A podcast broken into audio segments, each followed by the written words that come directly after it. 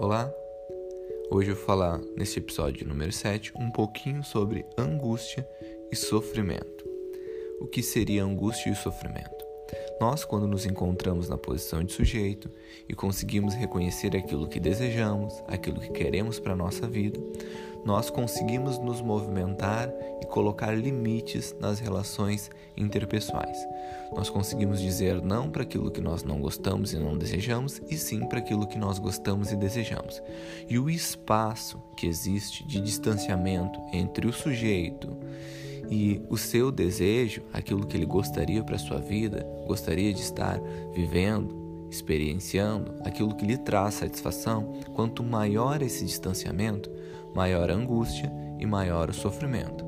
Então, a psicoterapia e a análise, elas nos fazem compreender como que são os nossos desejos, quais são eles e aquilo que nós queremos ou não para nossas vidas. E a partir disso, nós conseguimos dar limites nas nossas relações, tanto com as pessoas no nosso trabalho, na nossa vida uh, social, em todas as áreas. Nós conseguimos estar mais próximo, contornando aquilo que desejamos.